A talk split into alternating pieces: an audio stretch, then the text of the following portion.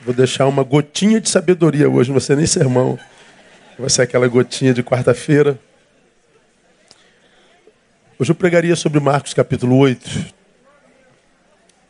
Aquele encontro de Jesus com o cego, que Jesus toca ali à vista e pergunta se ele está enxergando. E diz o texto lá em Marcos 8, 24, a resposta do outrora cego, que agora, embora não mais cego, ainda não enxergava. Portanto, ele deixa de ser cego, mas ele ainda não enxerga. Ele está num processo de transição e nesse versículo 24 ele diz: Levantando ele os olhos, disse: Estou vendo os homens, porque como árvores os vejo andando. Então, você está enxergando alguma coisa? Estou, estou vendo homens. Discirna. Ah, eles são como árvores andando. Primeiro, árvore não anda. Homem não parece com árvore. Então você não está enxergando ainda, embora veja. Porque, como nós já falamos aqui no passado, ver é mais do que perceber imagens, ver é a capacidade de discerni-las.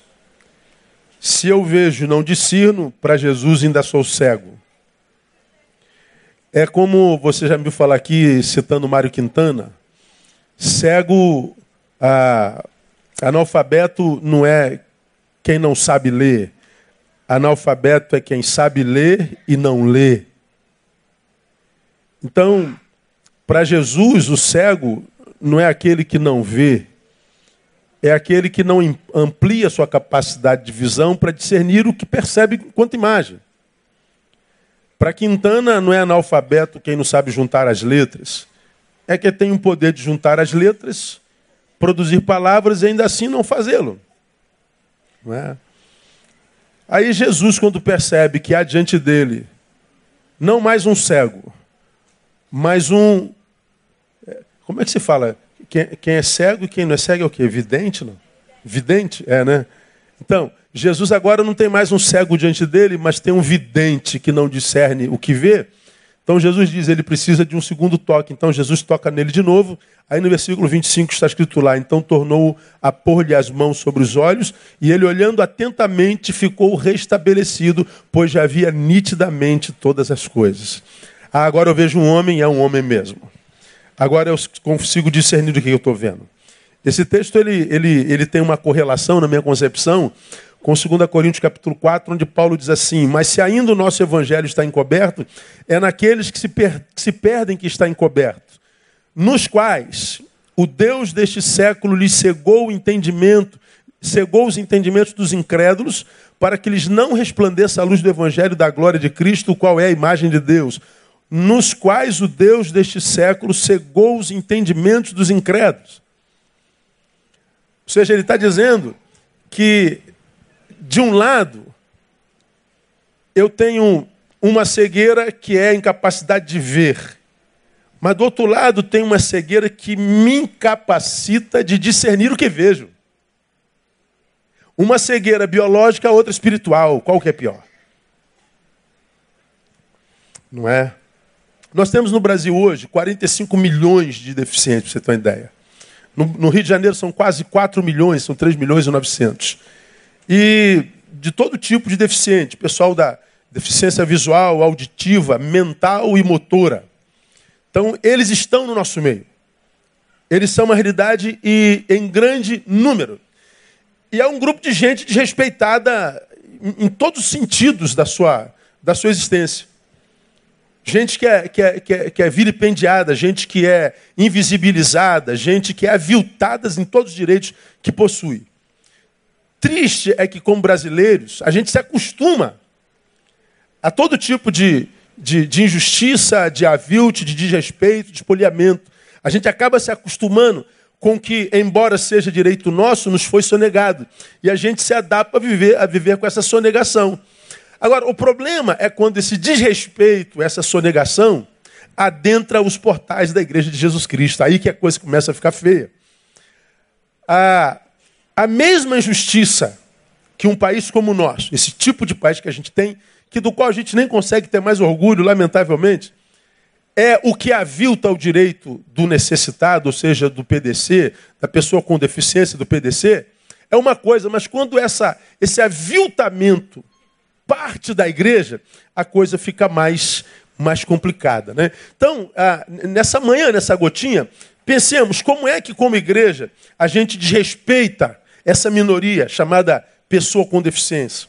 Como que nós, como igreja, seja local ou, ou, ou institucional, nacional, a gente de respeito.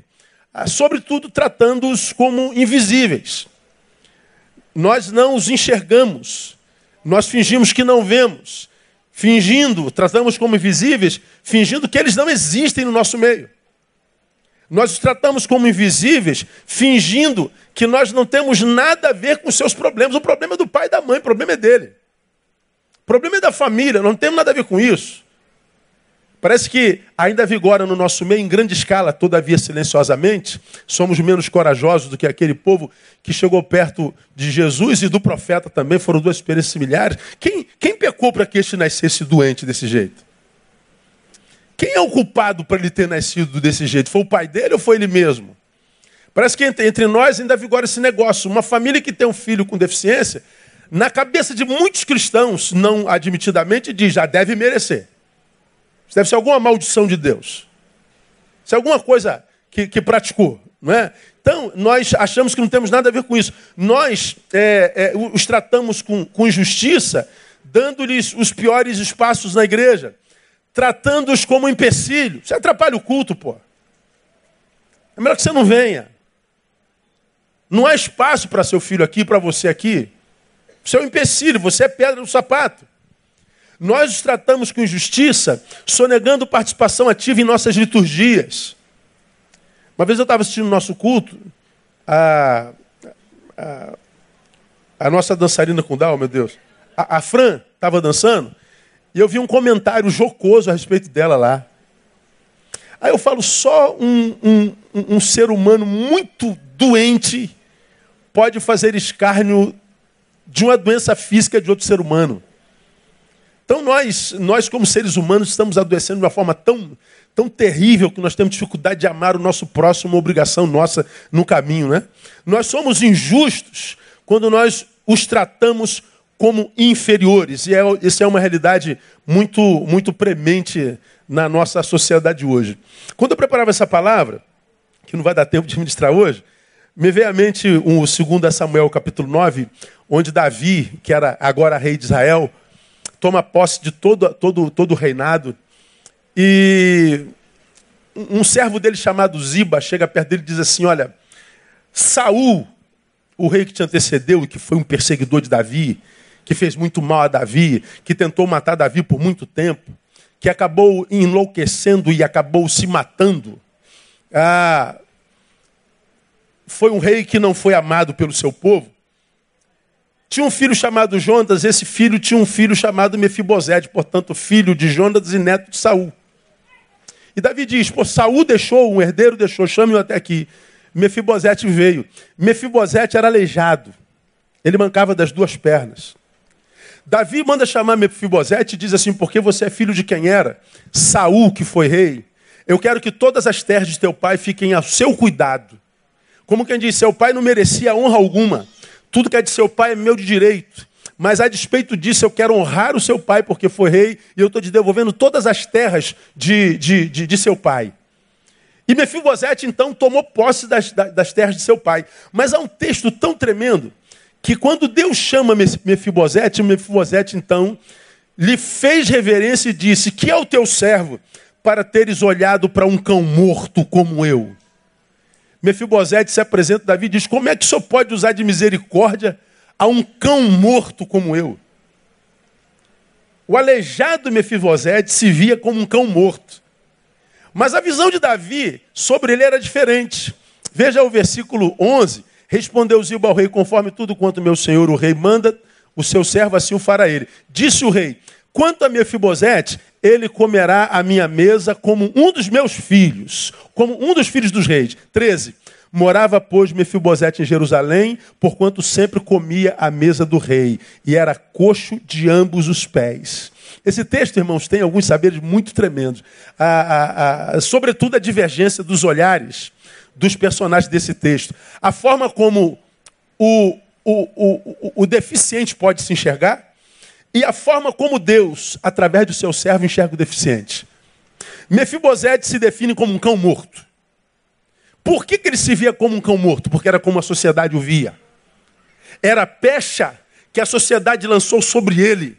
Você é um empecilho, você é uma praga, você deve estar debaixo de maldição, você é um cão morto. Aí você vê como a visão que a sociedade tem de nós pode mudar a visão que nós temos de nós mesmos. Veja como nós somos o produto do meio. Mefibosete passou a se ver como a sociedade o via. Isso quer dizer que a, a, a, o, o, tratamento, a administração, o discipulado, o cuidado deficiente é ainda mais importante do que aqueles que não possuem tal deficiência. Naquela época, o menino que nascia com deficiência era tido e havido pela sociedade como alguém que nasceu debaixo de maldição. Só que Davi, o homem segundo o coração de Deus, tem uma visão diferente de Mofibosete e da sociedade. Na visão de Deus, ou de um homem de Deus, o aleijado tem um lugar na mesa do rei. Davi está dizendo, Mefibosete, você vai sentar na minha mesa, você vai comer com os meus filhos. Desde aquela época, Mefibosete sentava na mesa do rei Davi. Escuta igreja, na mesa do rei que nós servimos, há lugar para pessoa com deficiência também. Há lugar na mesa do rei para o deficiente. Se como igreja não percebemos isso, então demonstramos nossa mais profunda cegueira. Agora perceba, se uma igreja é cega, quem a cegou? O texto diz lá em cima: o Deus deste século. Uma igreja que trata PCD com o invisível é uma igreja cegada pelo diabo. Se o Deus desse século de fato cegou o entendimento dos incrédulos, inclusive dos da igreja, como é que o diabo consegue cegar incrédulos, inclusive os da igreja? De duas formas aqui termino. Primeiro, produzindo passionalidade. Olha a tal da, da passionalidade aí. Faz do crente um passional, faz do ser humano que diz ter fé um passional. O problema é que um passional nunca vai enxergar nitidamente na vida. Você sabe o que é um passional, não sabe?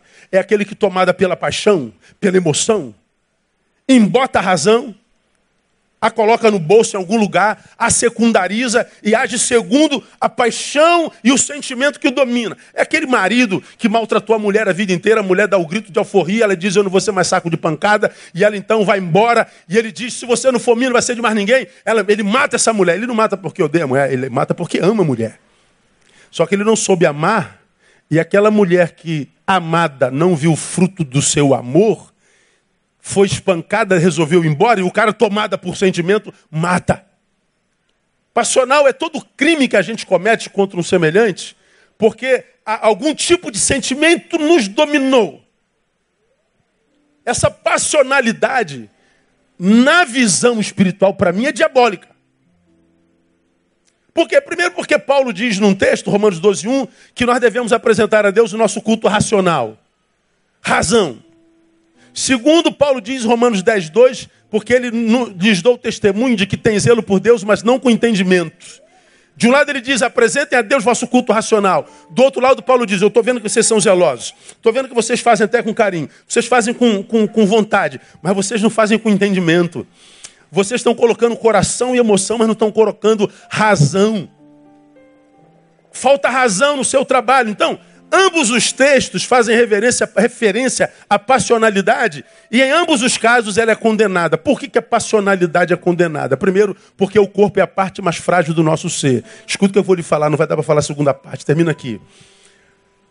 Corpo é aquela parte que, quando dominada pelo, pela emoção, se torna um agente de morte. Corpo é aquele que, quando a razão se omite, se torna um instrumento para matar, para agredir, para ferir. Corpo é a nossa parte mais frágil. É Jesus quem diz: vigiai e orai para que não entreis em tentação. O espírito, na verdade, está forte. O espírito, na verdade, está pronto. Mas a carne é o que? Me diga. A carne é fraca. Jesus está dizendo: cuidado com essa carne, ela é a tua parte frágil. Ela, se não tiver dominada pela razão, ela vira um agente de morte. Ela mata você e mata quem está do teu redor. Ela mata você e ela mata o que está ao teu redor.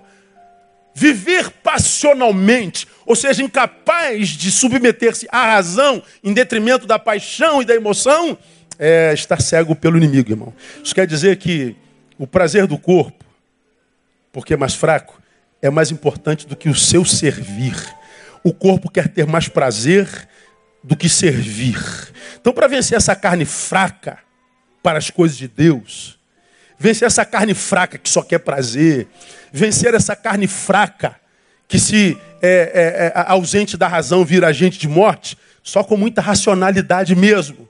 No caso, essa racionalidade é a representação da verdadeira espiritualidade. Espiritualidade é a razão que tem primazia sobre a paixão. E quando a razão tem primazia sobre a paixão, faz do corpo não alguém que vive para si e nem um agente de morte. Faz do corpo um servo que vai ser usado por Deus para servir ao próximo. O evangelho é lindo, né, gente? Pelo amor de Deus. Viver a razão é dizer ao corpo que em nós ele é servo e não senhor. Viver a razão é dizer para isso aqui: você é meu servo. Não sou eu que sou teu servo. Portanto, você pode até ter algum prazer, mas o teu alvo vai ser o serviço. Porque não existe felicidade na inutilidade. Tantas igrejas do Brasil que não conseguem romper, não conseguem fluir, não conseguem abençoar, porque vive para si mesma. É uma igreja egoísta. É uma igreja composta por bandos de gente que estão atrás de tirar alguma coisa de Deus e nunca de ser canal de Deus para dar alguma coisa a alguém. É uma igreja passional. Deus não pode usar isso. Nós é, é, é, ferimos o nosso próximo, nós, como igreja, ah, temos sido cegados pelo Deus desse século, não só através da passionalidade, aqui termino, mas é, vendo o nosso senso de valores adoecidos. E como é que a gente sabe que o senso de valores da igreja brasileira está adoecido, irmão? É porque a gente vê primazia da religiosidade ante a espiritualidade. Qual é o problema da primazia da religiosidade ante a espiritualidade? Porque se de um lado é impossível que um passional enxergue nitidamente, porque a razão está de lado, é também impossível que um religioso enxergue nitidamente. Por que, que é impossível que um religioso enxergue nitidamente? Porque ele só enxerga pelos olhos do dogma. A religião bota um, um tapa-olho no religioso que ele só consegue enxergar dentro daquela caixinha. Ele não consegue transcender aquela caixinha. Ele não consegue pensar fora daquele, daquele dogma. Pensar fora do dogma constitui-se por si só uma traição ao dogma. Então eu estou no dogma e não penso, porque se eu pensar é possível que o dogma seja reprovado. Então, para não reprovar o dogma, o religioso não pensa. Agora, qual é o problema disso? É que quem não usa áreas do cérebro por muito tempo acaba tendo essas mesmas áreas atrofiadas. Eu acredito que todo religioso tem áreas do cérebro atrofiada. Eu acredito que a religião é o maior atrofiador cerebral que existe no planeta. Agora eu não vou jogar pedra sobre o meu telhado, porque quando eu falo sobre religiosidade, eu não falo só da minha religião. Porque a religião pode ser divina, a religião pode ser política, a religião pode ser ideológica. Ontem nós vimos atos de religiosidades extremas no Brasil. Forma como se trata Lula, positiva e negativamente, é quase religiosa. Quem ama, ama religiosamente, quem odeia, odeia religiosamente. O exemplo está naquele empresário né, que foi lá sozinho no ninho do, do inimigo, afrontar, aí começaram a botar ele para fora. Você está afrontando, aspas, meu Deus, você está afrontando. E aquele camarada foi saindo, saindo, saindo, empurraram ele e bateu com a cabeça no, no caminhão, está com traumatismo craniano no CTI até hoje. Por que, que a gente joga pedra desse jeito, como nós acabamos de falar? Religiosamente, isso é religião. A ideologia é uma religião. A nossa relação política pode ser uma religião. Mas ao mesmo tempo, o que, que faz um sujeito, um único homem, e lá no meio de, de, de, de, não sei quantas mil pessoas afrontar sozinho? É a mesma coisa, religião. Podia estar em casa com a mulher, né? com a criança, levando um cachorro para passear. Mas eu vou lá afrontar. Pôr a vida em risco e troco de nada. Religião. A religião faz com que a gente só enxergue pelo óculos do dogma. De modo que, por causa disso, irmão, nós nunca, como religiosos, que não transcendemos religiosidade, vamos enxergar plenamente. Porque é impossível alguém que viva, aspas, a religião do Cristo, não enxergue os deficientes, não enxergue os necessitados, não enxergue a necessidade da cidade. Não é possível que uma igreja que se diga igreja do Cristo, aquele que tirou de nossos olhos a escama, ou seja, o Deus desse século não nos cega mais, não consiga ver a nossa ausência da cidade, a nossa ausência do bairro, a nossa inutilidade, a nossa pequenez na capacidade de raciocínio, de diagnóstico, não consiga ver a nossa impertinência, não consiga ver a nossa insignificância e a nossa obsolescência, a nossa, a, nós nos tornamos obsoletos. Então, igreja, guarde no seu coração, no nome de Jesus. Quando a gente faz um culto sobre isso, a gente não faz um favor para os autistas.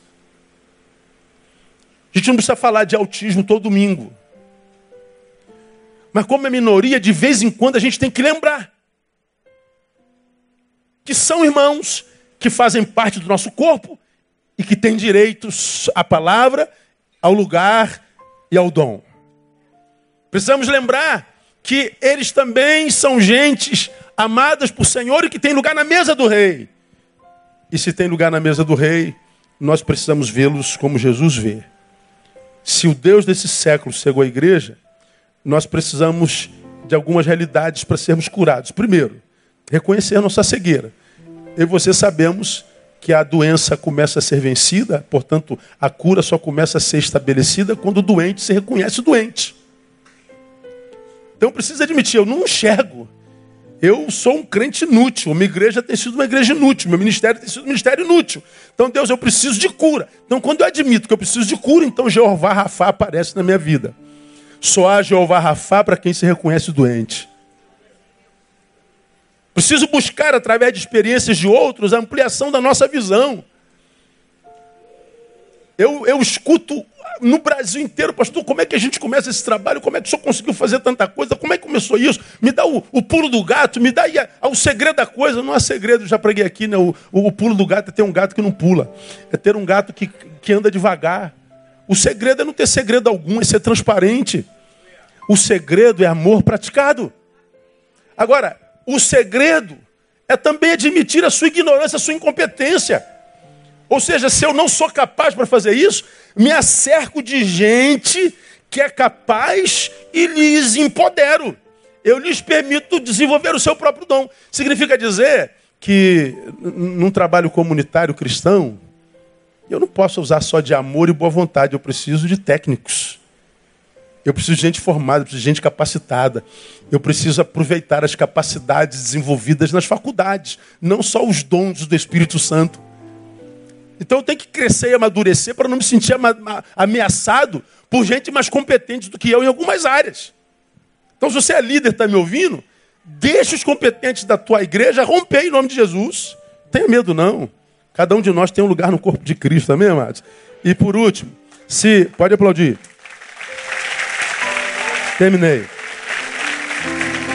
Reconhecer a nossa cegueira, buscar através de experiências de outros ampliação de nossa visão. Por último, não esperar facilidade na busca disso. Porque, irmão, a cegueira é também espiritual. A Bíblia diz: o Deus desse século lhe cegou o entendimento. Quando a cegueira é biológica, a gente aprende braille, a gente usa bengala, a gente é conduzido por alguém. Mas quando a cegueira é espiritual, a gente nem sabe que é cego. Quando Alguém que foi alcançado por Cristo descobre que ele já tem tudo o que precisava, que é a sua salvação. Então ele não vai ficar mais ao pé do Cristo querendo que Cristo lhe supra todas as necessidades. Ele já foi suprido. Agora ele vai querer que os que não conhecem a Cristo vivam as mesmas experiências que ele viveu quando Cristo entrou na sua vida. Ao invés de ser um ponto final onde Jesus chega, como você já aprendeu, ele passa a ser um caminho por onde Jesus passa. Então, quando um religioso, que é esquentador de banco, inútil, que é o que faz manutenção de impérios religiosos inúteis, pretende se tornar útil para o Cristo, não espere facilidade nisso não. Não é simples não, requer muito trabalho. Contra a sua própria natureza, porque seu corpo, se dominado por paixão, se passional, ele é um fim em si mesmo, o que ele quer é prazer e não serviço. Então, desenvolver racionalidade requer uma crise consigo mesmo. Segundo, porque de repente você está numa comunidade que vive para si mesma. O mundo dessa comunidade é do tamanho do seu umbigo. Então, querer servir numa comunidade que vive para si mesmo é ser chamado de rebelde.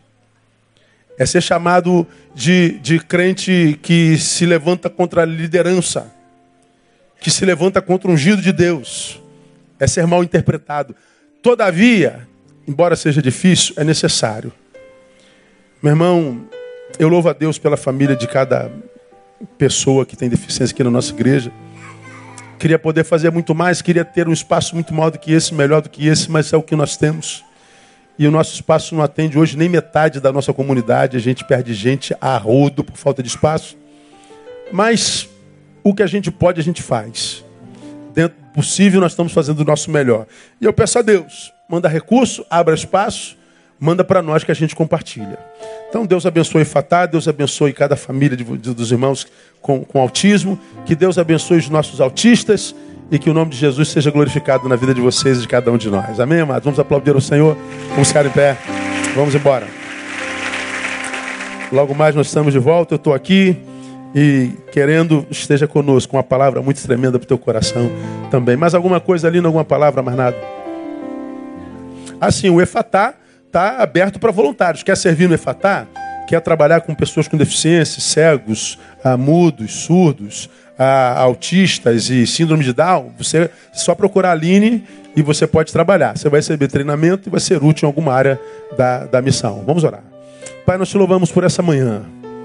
Fomos deveras abençoados e edificados. E te agradecemos pela vida de cada PCD aqui na nossa igreja. Te louvamos porque tu não tens permitido que a deficiência deles os impeça de viver a vida com plenitude dentro da possibilidade deles. Que tu possas suprir-lhes as necessidades e usar a cada um de nós para isso. Louvamos por eles. E pedimos a Deus por aqueles que não têm deficiência alguma, mas ainda assim vive uma vida completamente deficiente. Como temos aprendido, Pai, a pior deficiência é não aproveitar as eficiências que se tem. A pior deficiência é viver refém desse corpo que deseja prazer o tempo todo, que deseja visibilidade o tempo todo, que deseja honra o tempo todo, mas que renuncia a si mesmo serviço e utilidade. Livra-nos dessa vida passional e nos ajuda a viver uma vida que te preste culto racional. Nós oramos agradecidos e o fazemos no nome de Jesus, nosso Senhor que reina. Amém e aleluia. Aplauda ele, dá um abraço no teu irmão. Até logo mais, se Deus quiser.